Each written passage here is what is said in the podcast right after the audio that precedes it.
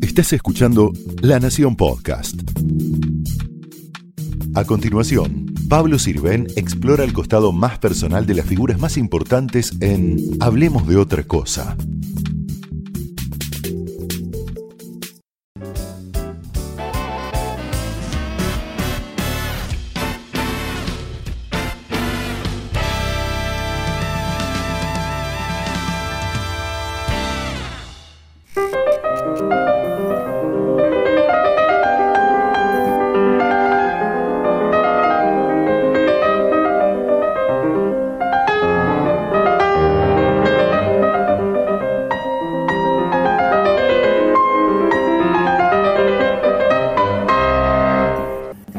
Gracias Bruno Gelber por recibirnos en tu casa y en plena, te pescamos en plena ceremonia del té, ¿no?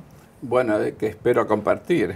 Por favor. Eh, No es la ceremonia, pero me encanta tomar té porque me levanto tarde y es eh, mi primera comida. Es tu primera comida. Sí. ¿Tu día cómo es? ¿De qué hora a qué hora?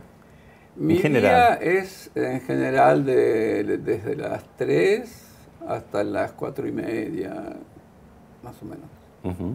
Y después... cuando estoy, cuando estoy en, en casa, porque lógicamente eh, si estoy con orquestas, las orquestas no, no me siguen en, en ese ritmo. Sos muy noctámbulo. Sí, pero no para lo que se hace normalmente de noche, sino porque eh, tengo eh, amor al misterio de la noche. Al eh, silencio, ¿no? Sí, y aparte de eso, eh, yo creo que espiritualmente, no sé si estás de acuerdo, pero no se dice lo mismo, no se piensa lo mismo a las eh, una de la mañana que a la una de la tarde.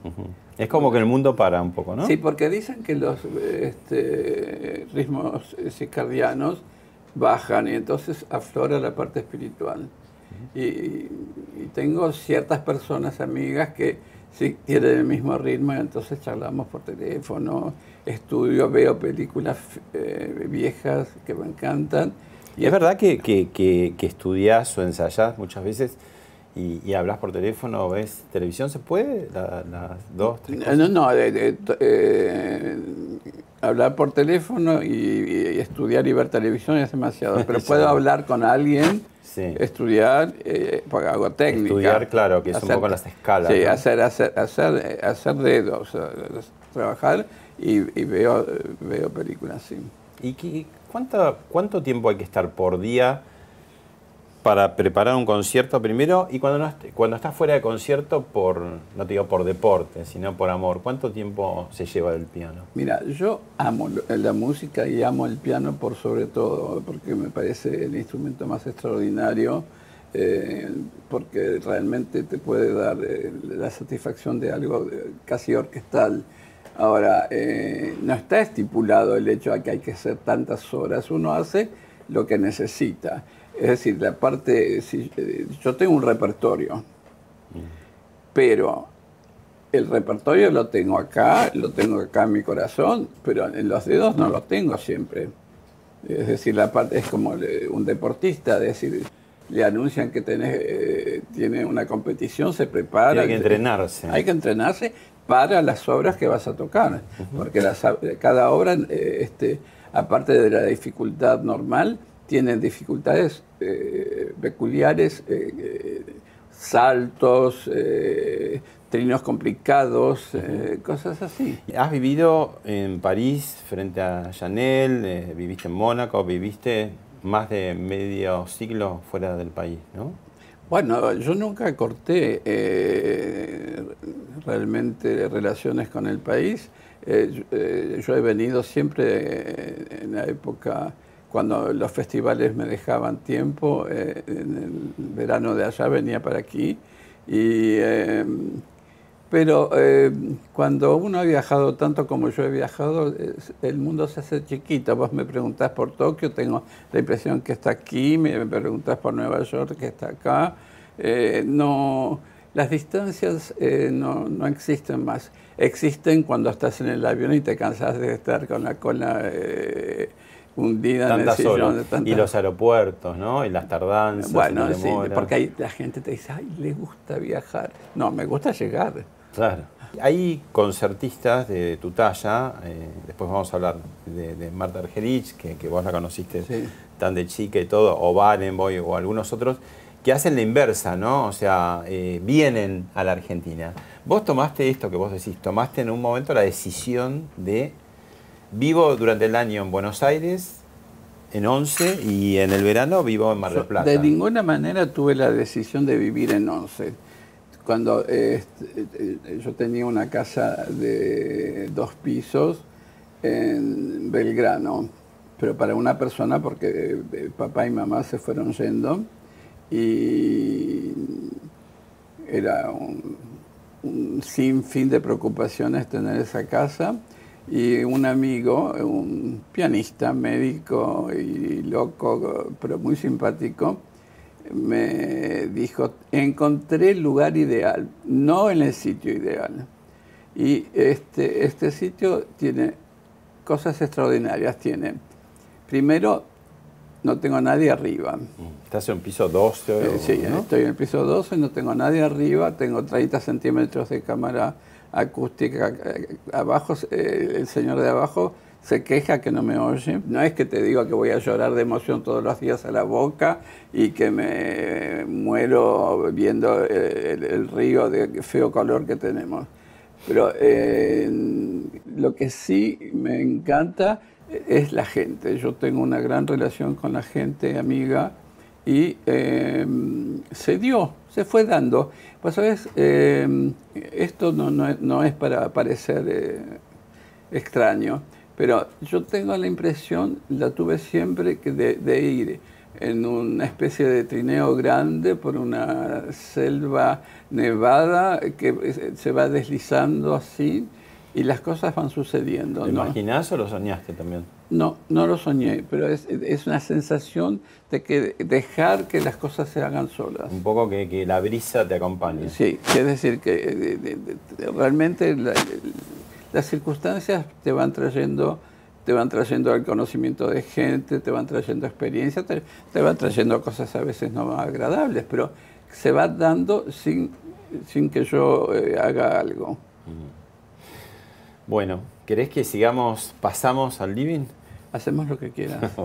Bruno, decís que, que, tu misión es hacer vibrar a la gente.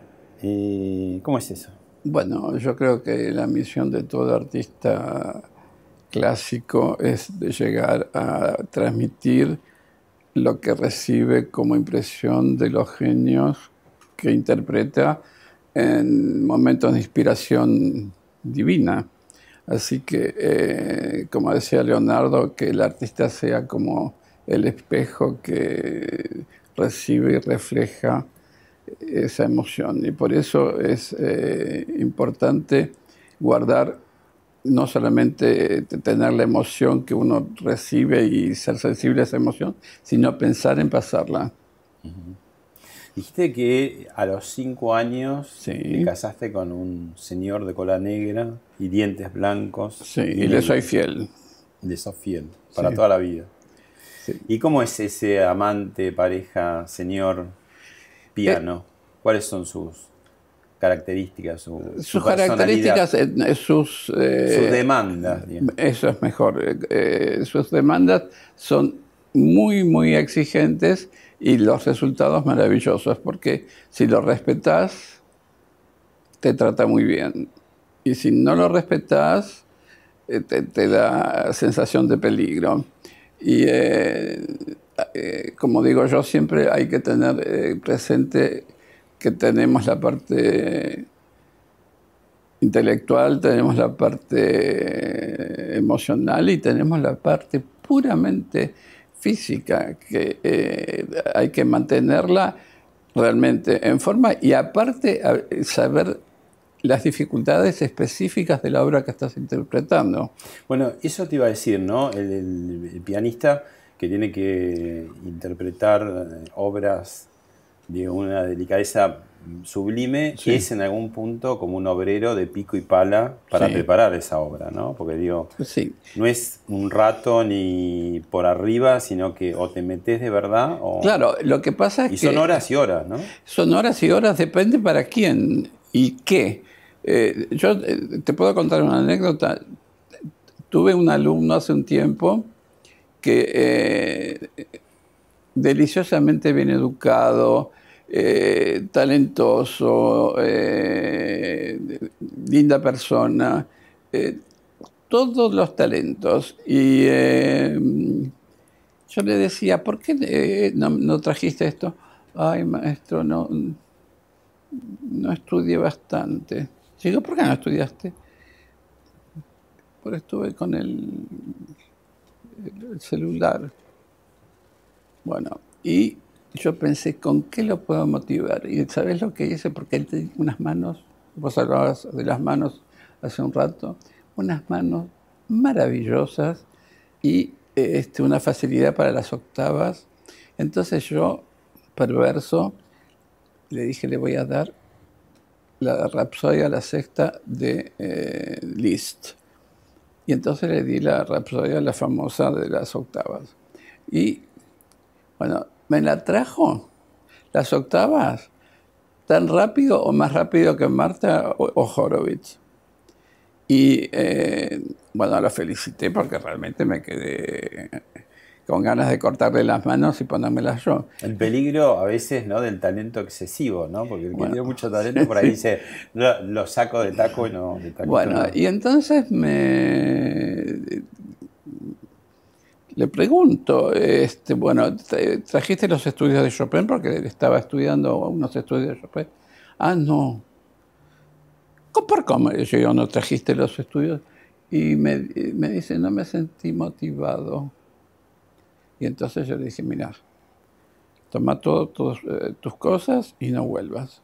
Porque realmente, si no se siente motivado, es tremendo para la gente focalizarse actualmente en una cosa. Y lo que vos preguntas, ¿qué te, pide este señor de cola negra y dientes blancos y negros? Te pide... Todo. No todo, pero te pide mucha atención, mucho respeto y eh, el, ejercicio, el, estar realmente... Pero a ver, para que la gente tenga una idea, cuando preparas un concierto, ¿no? Sí. ¿Qué, se supone diariamente? ¿Cuántas horas estás dedicada? Depende del concierto, depende de la dificultad de las obras. Pero nunca menos de... No, no, no, no, no, no, no, no. Déjame contestarte. Eh, no es una cuestión de horas, depende cuánto hace que lo tocas y depende que te, decidís de tocar o, te piden de tocar una cierta hora, entonces te pones al piano y ves en qué estado está. Mm. Y eso ahí... A partir de ahí, empezás, a, a trabajar. Bruno, ¿querés verte un poco tocando el piano? Si no hay más remedio.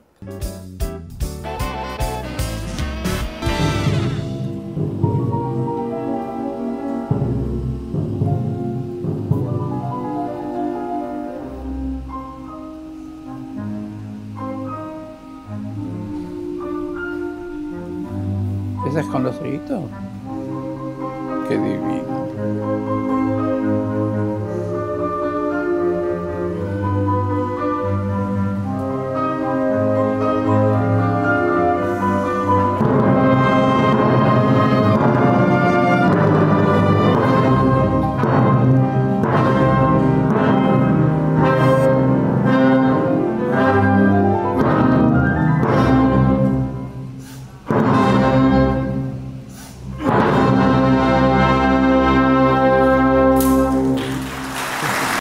Lo que me comentaron que era muy gracioso, que yo desgraciadamente no lo vi porque lo tenía detrás, que el segundo, lo que sería el, eh, segundo atril de violines, hubo, cuando yo toqué el, bis, que hubo uno de ellos que se, se, voló y empezó a hacer eh, ademanes como si eh, estuviera feliz y en, otro mundo. Me hubiera encantado verlo, habría, que haberlo filmado. Qué impresionante lo que desata la música, ¿no? Hace una maravilla. Y a veces son peligrosas también. Hablabas de, tu alumno. ¿Y este alumno cómo era? Este alumno era un malcriado porque em, tenía su madre que eh, gracias a ella pude soportar a Escaramuzza, al maestro Escaramuzza, que no era nada fácil. Y mamá había estudiado 19 años con él y después hizo 16 años conmigo, así que lo tuvo 35 años enfrente. Así que los retos... Vicente Escaramuza, que decía que 8 horas para dormir, 8 horas para estudiar, 8 horas pensando en lo que se ha estudiado. O sea, era prusiano, ¿no? Eh, lo que eh, era tremendo era eh, una persona que cambiaba de opinión todas las semanas. Te daba, por ejemplo, una clase el sábado y te decía con la muñeca alta y, te daba 100 razones eh, lógicas para tener la muñeca alta, porque para eh, levantar los dedos, para el brazo suelto y bla, bla, bla, bla, bla. Y estudiabas toda la semana con la muñeca alta. Llegabas el sábado siguiente y era con la muñeca baja. Y era, era con la muñeca baja y te daba tantas razones como te había dado con la muñeca alta para tocar con la muñeca baja.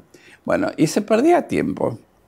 Pero, eso era capricho o, te sirvió después saber que a veces la muñeca alta, otras baja? O, yo creo te que, estaba probando también. Yo creo que él probaba, porque eh, papá lo ha visto muchas veces en, su cama, eh, probando, escribiendo y, mirando y escribiendo sobre él. Era un obsesionado. Pero eh, el maestro había tratado de hacer una carrera primero que se auspiciaba espléndida, pero eh, tenía demasiados nervios y no había todas las posibilidades químicas que hay hoy día para protegerse.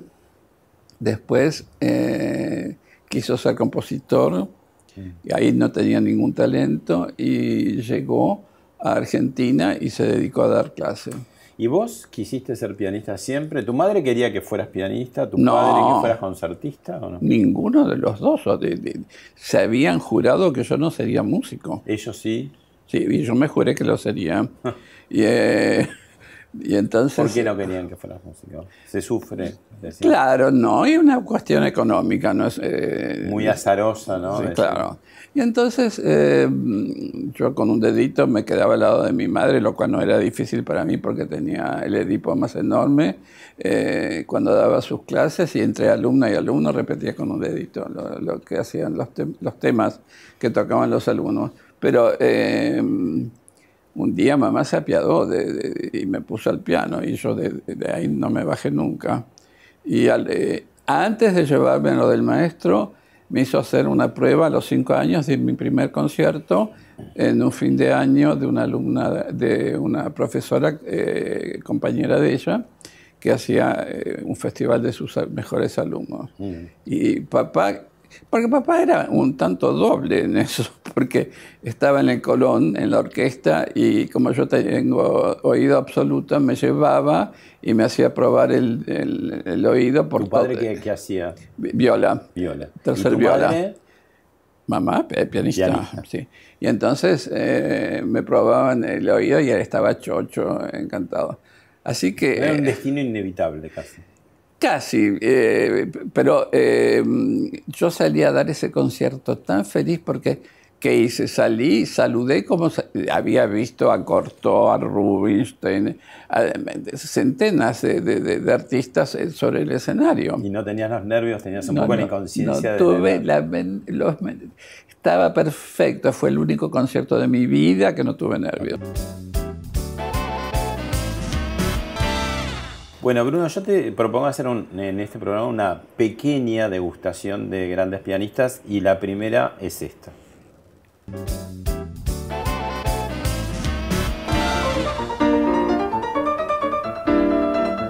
Así me la trajo.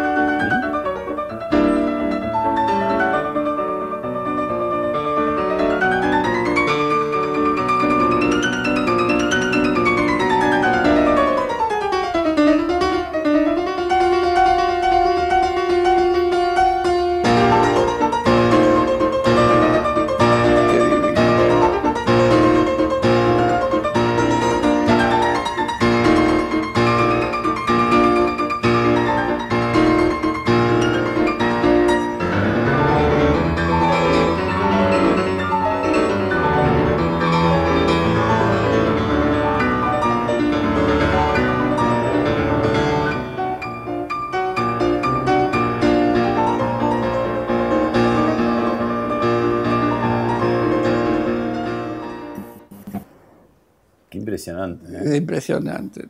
Yo la amo. La amo, le, tengo cariño. desde los seis años que tenemos dos meses y medio de dos meses y medio de, diferencia de edad y estábamos en lo del maestro, así que pasaba uno adelante del otro. Y se, han frecuentado, digamos. sí, tanto como ella permite. Claro. Sí, porque ella sí es diva y este, me preguntaba a veces, decime, ¿vos cómo soñás? Bueno, yo iba acostado durmiendo. y yo digo, ¿y vos? Yo sueño en colores. Y yo soñaba en el más triste blanco y negro. Así que. Pero eh, Marta eh, es, eh, nació pianista, yo me hice pianista. Mm. ¿Qué, es lo que hace falta? ¿Cuáles son los requisitos mínimos de base para ser pianista? Los requisitos eh, mínimos para ser pianista. Primero, tener la vocación. Nada, nada es posible sin tener una vocación férrea, es decir, que sea eso el objetivo realmente en el cual te focalizas y das toda tu energía. El resto, cuando se puede. Después, eh, tener paciencia. Tener paciencia porque las obras no vienen como, como uno quiere, ni con el tiempo que uno quiere. Después también... Eh, Haces una búsqueda cuando vos, vas a interpretar una partitura, digo, más allá del estudio en sí concreto de esa partitura, eh, también te involucras un poco con, con, la vida, con el contexto de ese autor, sirve, digamos, para para conocer más profundamente la obra? Yo no creo en eso. ¿No? ¿Vos? No creo. No creo en eso porque yo creo que eh, el autor, eh, por el idioma musical, te pasa lo que quieren. Mm. Y, este, y hay la, prueba de, Ahí está todo, de, varios, sí, de varios eh, compositores que han pasado momentos muy diferentes a los cuales hacen alarde en el momento de escribir la, obra. Mm. No es porque estás triste que te, escribís eh, dramático. Y en la vida es lo mismo, a veces tenés todo en contra y te despertás a la mañana y sentís la sensación del de, amor, de la, existencia y, te sentís bien. Y a veces tenés todo perfecto, todo eh, increíblemente bien y no estás contento. ¿Cuáles serían, si vos tuvieras que mirarte a vos mismo, tus características salientes como pianista? ¿Qué es lo que... ¿Las buenas? Todas. ya que vos me invitás, contalas todas. Bueno, eh, tengo la posibilidad de expresar, es decir, yo entiendo el idioma musical y tengo la Dios me dio la posibilidad de eh, brindarme. Yo creo que el artista tiene que poder brindarse. Y yo creo que em, tengo eh, la emoción, sé transmitirla a los demás. Lo que yo siento, como te dije antes, que eh, recibo del, del, compositor, lo puedo pasar. Y em, la aceptación de que está ese señor negativo que se llama el señor Nervios, está presente en todos los conciertos y mi profesora de yoga me enseñó a, ponerle un sillón y decirle sentate, de tratar de ser menos malo que de costumbre, y, pero eh, la atención la tenés siempre, porque eh, después del primer concierto empezás a cargar la mochila de tu reputación la vara alta la tenés que pasar. Y entonces tenés, tenés, tenés, que estar de, a, la altura, a la altura de las circunstancias. Después de eso, también eh, tener ganas de estudiar. Hay gente, eh, András Schiff, por ejemplo, eh, es capaz de estudiar 12 horas por día. Yo ni en broma, yo, yo puedo estudiar 4, 5, he estudiado más. Eh, eh, mamá me veía en el sótano de Steinway en, eh, frente al Carnegie en, New York y, una vez estudié 10 horas porque tenía el concierto en el Carnegie y me, moría de miedo. Y está eh, también lo que te produce eh, el, ambiente de ciertas salas, ciertos públicos, y es importante también. Pero es el, el placer de ser fiel a lo que te procura más felicidad. Y uno yo me considero feliz porque tengo el talento, cosa que yo creo que Dios no es muy democrático porque esparce talento sobre la gente que eh, de una manera... Arbitraria. No sé si arbitraria, pero no muy generosa. Y cuando uno lo ha recibido, tiene que ser digno de ese talento y llevarlo a cabo con todas las exigencias que comportan. Mm, y hay muchos talentos ocultos que no tienen, digamos... Eh, ¿Cuánta gente? Desarrollo. No sabes cuánta gente yo conozco que trabajan eh, exitosamente, empresas y qué sé yo, y, estudian una eh, a la mañana una hora y a la noche cuando vuelven se quedan media hora muertos de cansancio. Y eh, no, yo he podido y sigo haciendo eh, lo que para mí es la felicidad, es encontrarme con este señor amigo que es del piano y he tenido la suerte de, como digo, de tener el talento y de poder hacerlo con éxito. Bruno, en esta degustación ahora te propongo ver y escuchar a Pianista de Pianistas.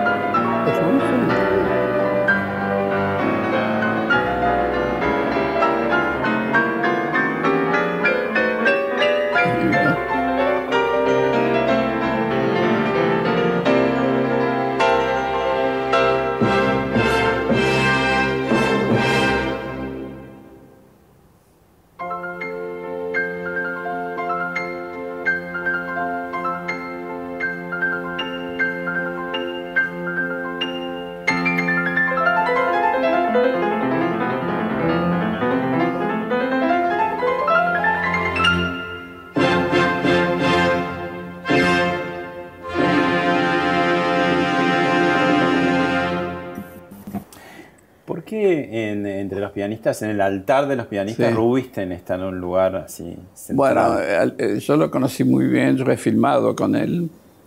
Eh, aparte de eso, eh, era alguien que tenía el don de la inspiración.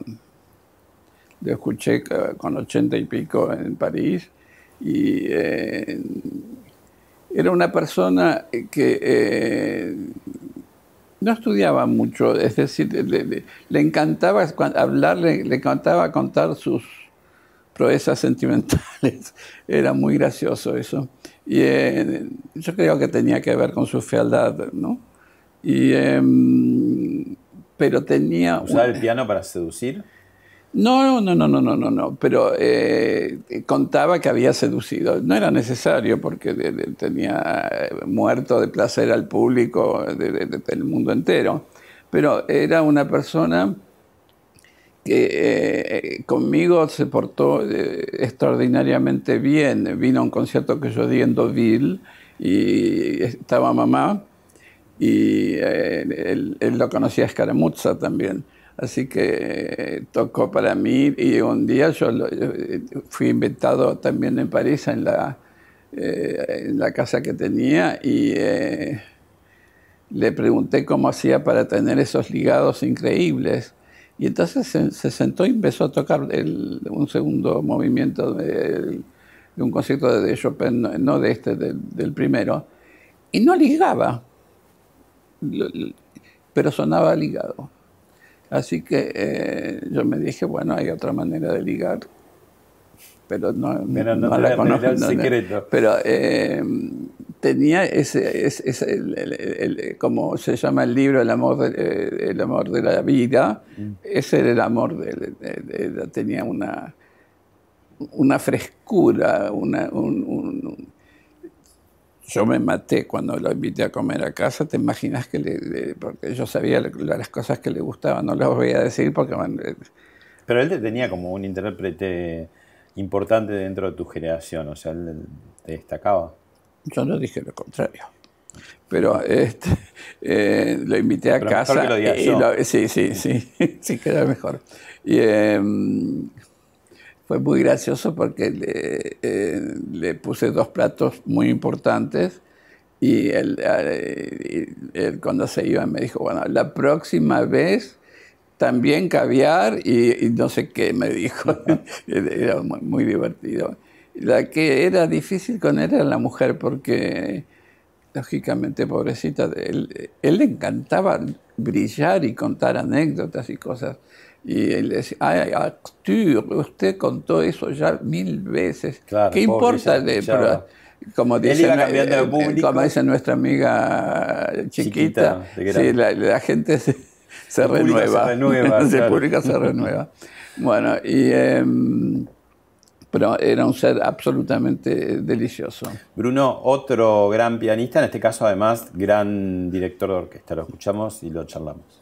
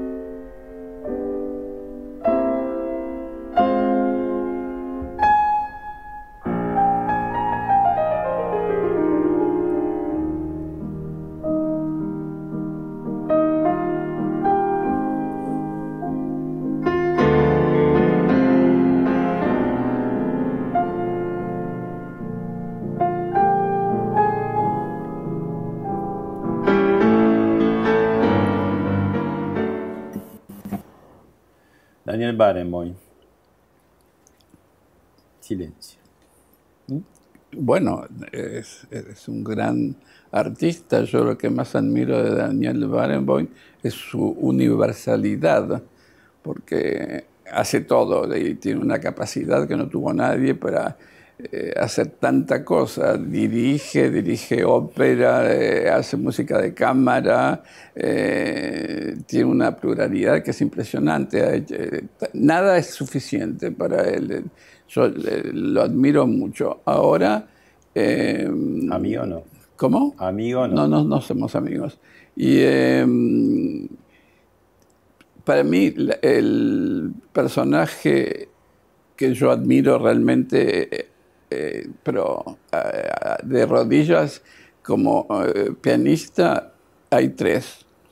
Es Earl Wild, Horowitz y Martita. Mm. Ahora, Barenboim es, un, gran pianista, es un gran director, es una persona impresionantemente dotada. Yo he tocado a dos pianos con su mujer hemos tocado en Viena y hemos tocado en, en, Zurich, creo. Y em, no, no, no, no, tenemos relación, no, no tenemos feeling. Mm. Bruno, eh, la polio te, forjó, no, no, ¿cómo, cómo y en tu vida, en tu carrera en el piano eh, se metió, pero sin impedir que vos llegaras a, donde llegaste.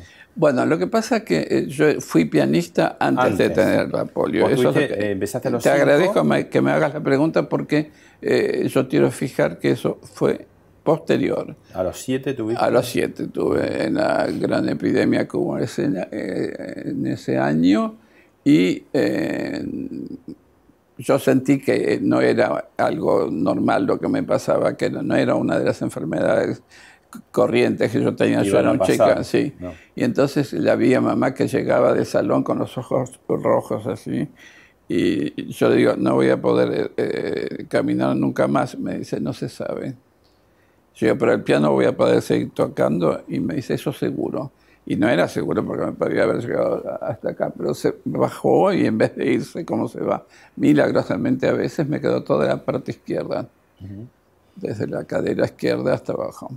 Y, em, ¿Y vos nunca paraste de seguir tocando? No, no, tocaba, estudiaba debajo de mi piano, sacaban como la cama. La cama, la cama la introducían eh, este, en la parte de la, pedalera y yo, eh, el progreso era el, poder cada vez incorporarme más, me, ponían una revista, no era mucho progreso, pero por día era mucho para mí hasta que me pude sentar y después poco a poco incorporar y, y, te forjó tu carácter también. Yo soy una persona resignada, no lo parezco, pero soy una persona resignada a lo que sucede. Yo te conté eso de, deslizarme en, algo que va hacia adelante y aceptar lo que, eh, lo que, lo que viene, lo que me depara la existencia. Te dejas llevar un poco por la brisa del destino. Sí, y entonces... Este, bueno, pasaba esto y, lo acepté y, seguí estudiando y seguí eh, realmente creo que la polio me fijó más a la música, es decir, me dio la eh, no podía hacer no podía hacer tantas cosas como hace un niño normal. Y eh, estudié estudié estudié y realmente fui en brazos de mi padre a dar un recital a la radio del Estado, vos no habías nacido. Este, y em, bueno, y, toqué. Y a los nueve años y medio toqué con Bruno Bandini el tercero de, Beethoven. Yo hubiera querido tocar el quinto, pero el maestro se lo había reservado a su chica.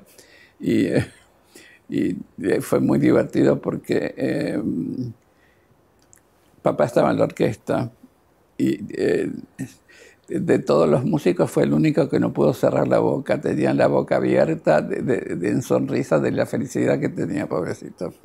Y, em, y después lo hicimos en el eh, Círculo Militar con una, formación de la Orquesta del Teatro Colón. Mm. ¿Y vos tuviste después, al paso de los años, algún este, rotura, rótula, ¿no? De... La rótula me la he roto, pero ¿Y, te, operó el hijo de Escaramuza? ¿Era cirujano? el, hijo de Escaramuza y... me son las coincidencias, ¿no? Sí, sí, me la empecé a romper en el 80 y algo. Un poco consecuencia de la debilidad de la pierna, digamos. Claro, este, yo no tengo fuerza muscular en la pierna. Es que, eh, no tengo muertos los músculos, pero no tengo fuerza muscular para sostener eh, el peso que tengo. Y... em, también me rompí la mano derecha. Eh. Eso, fue más complicado, ¿no? Porque tuviste miedo por ahí. Ahí tuve terror. Tuviste terror. ¿Tú pensaste en algún momento en, suicidio? ¿Por eso? El suicidio no, no, no es un plato que me parece extraño. Es, el suicidio yo creo, no, es que sea, eh, no soy japonés, no, no, no, no, no, no en un harakiri de orgullo, pero eh, no creo que sea una, debilidad. Mm. Pero eh, no, no pensé en suicidarme porque eh, el, que me, sí, el que me operó es un genio, Sancoli. ¿Eso fue por un accidente de, de, coche, sí. Y em, me operó y a, los meses, ya con el, con el yeso, seguía tocando. Así que pero el susto, te imaginas, eh, de sentir que no podía mover eh, los dedos. Mm. Bueno, te invito ahora a ir al túnel del tiempo y ver una historia también muy curiosa, muy dramática de otro gran pianista.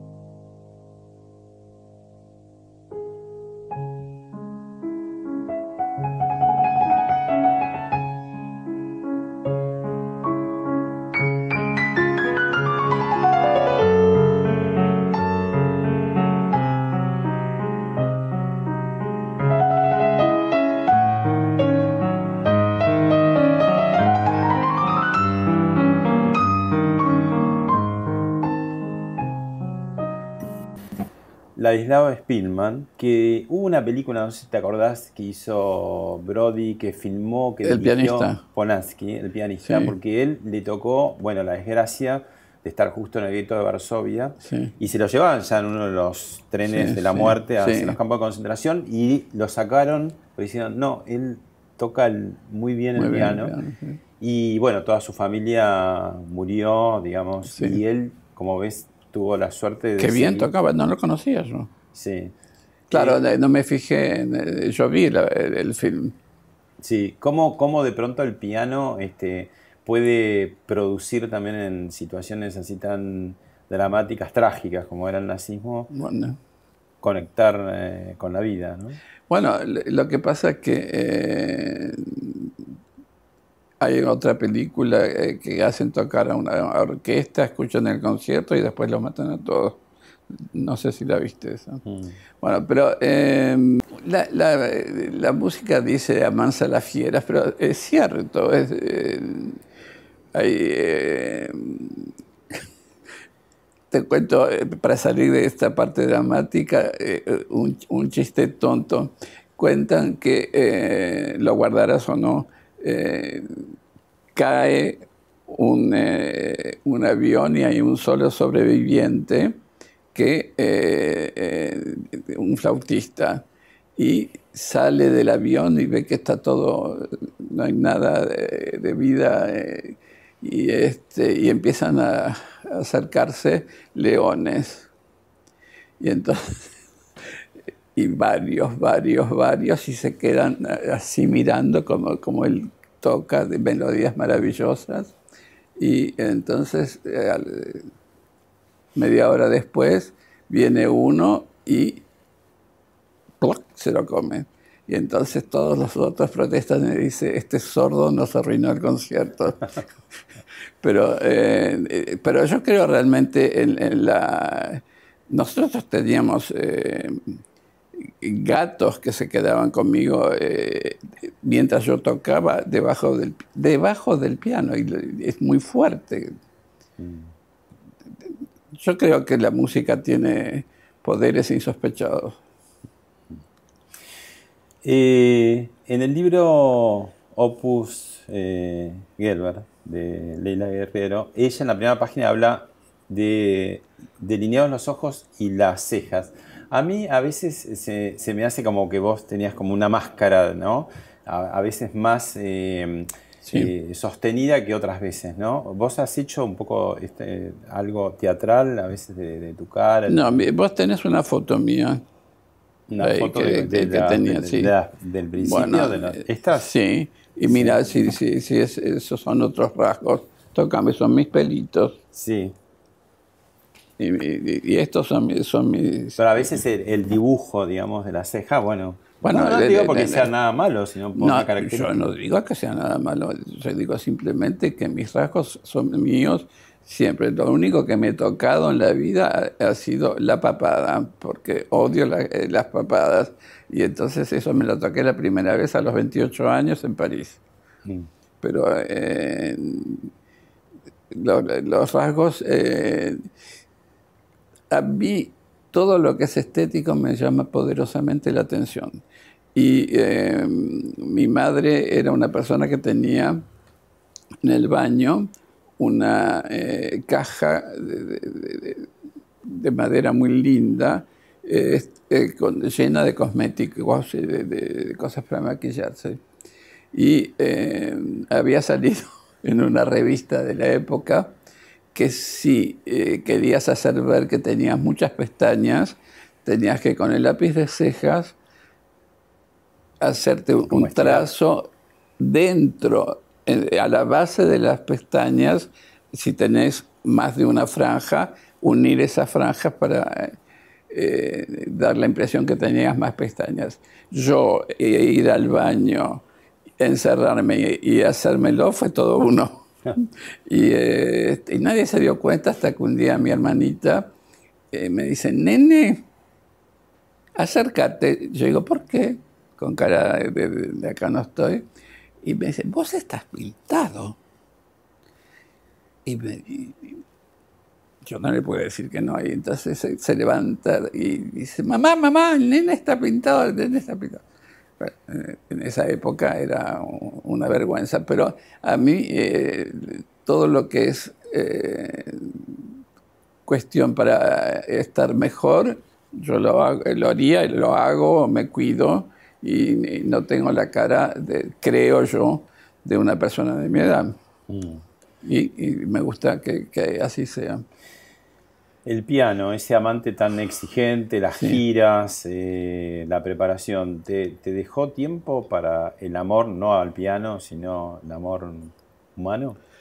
Bueno, el, amor humano aparece eh, cuando quiere. es decir, no es que me deja tiempo, no. Por ahí en medio de una gira sucede también. No, yo nunca he dejado nada referente a mi carrera, a mi piano por una relación. Entonces no se te cruzó nada. Sí, se me cruzó. estuve enamorado profundamente cuatro veces y tuve otras cosas, porque si no hubiera tejido toda la parte de mi vida que no era el piano.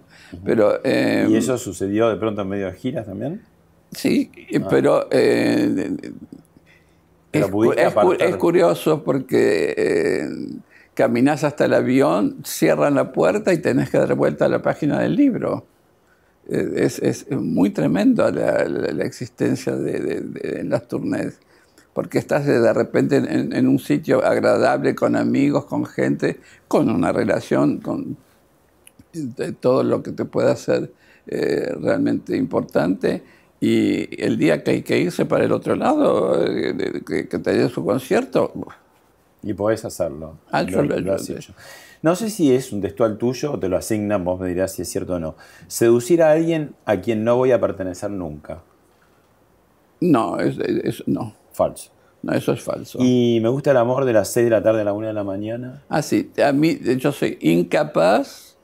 No hay nada que me parezca más espantoso que alguien que te viene a dar un beso cuando todavía no te eh, lavaste los dientes y te, te, hacías, eh, me parece espantoso. O sea que el romanticismo a partir de la caída del sol. Ah, sí, bueno, todo, desde la caída del sol para eh, más tarde.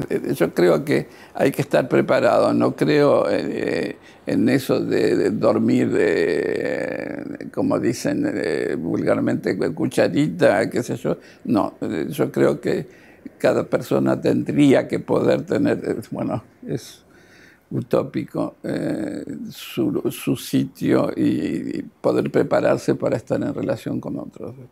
Sería mucho mejor. Te propongo ahora ver un pianista completamente distinto de los que venimos viendo hasta ahora. Muy bien.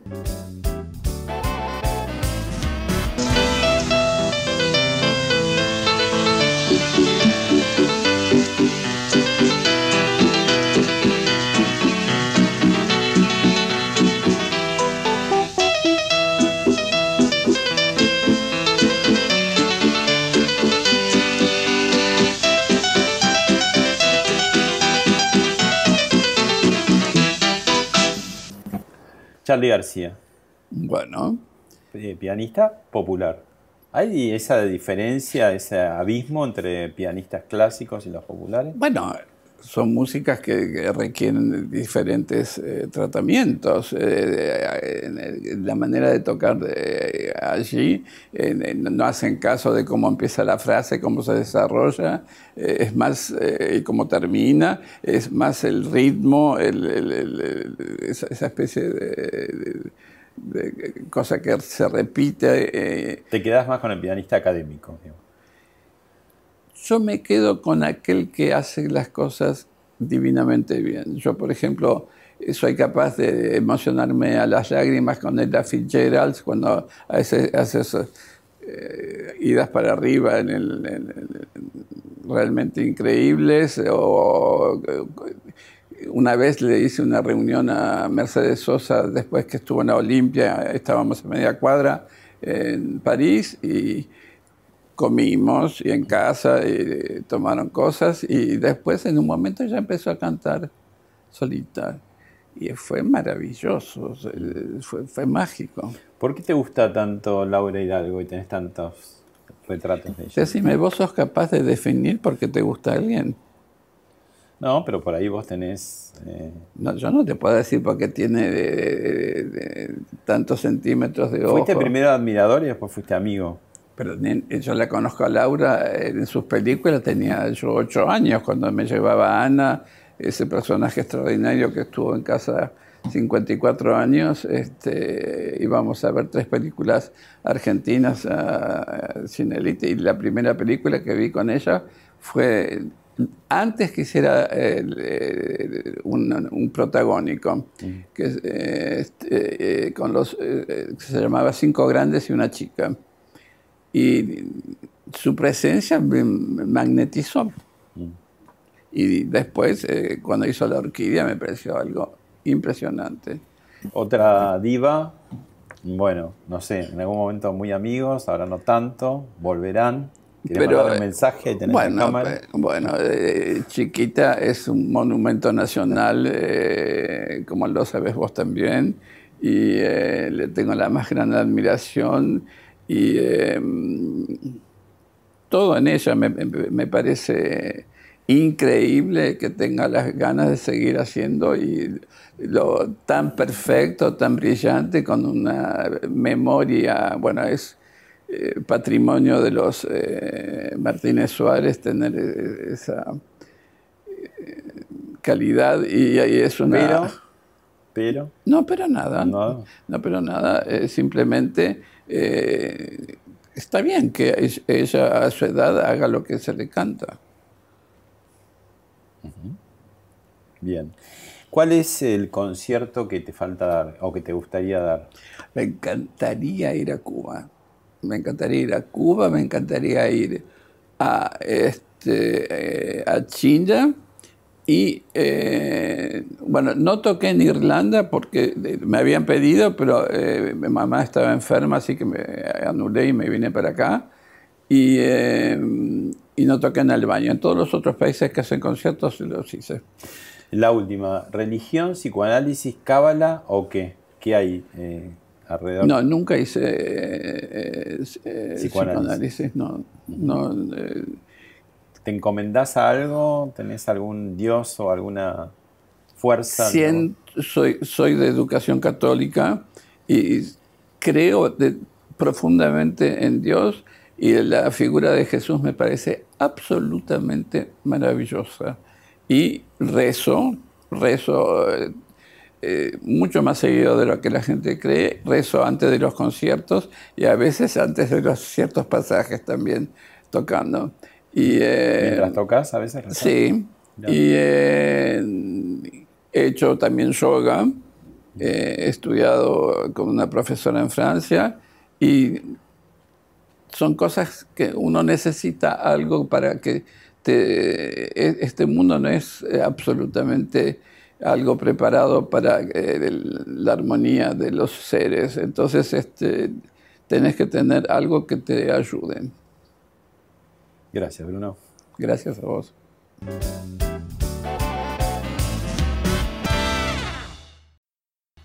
Esto fue Hablemos de otra cosa con Pablo Sirven, un podcast exclusivo de La Nación. Escucha todos los programas de La Nación Podcast en www.lanacion.com.ar. Suscríbete para no perderte ningún episodio. Estamos en Spotify, Apple Podcast, Google Podcast y en tu reproductor de podcast favorito. Seguí escuchando La Nación Podcast.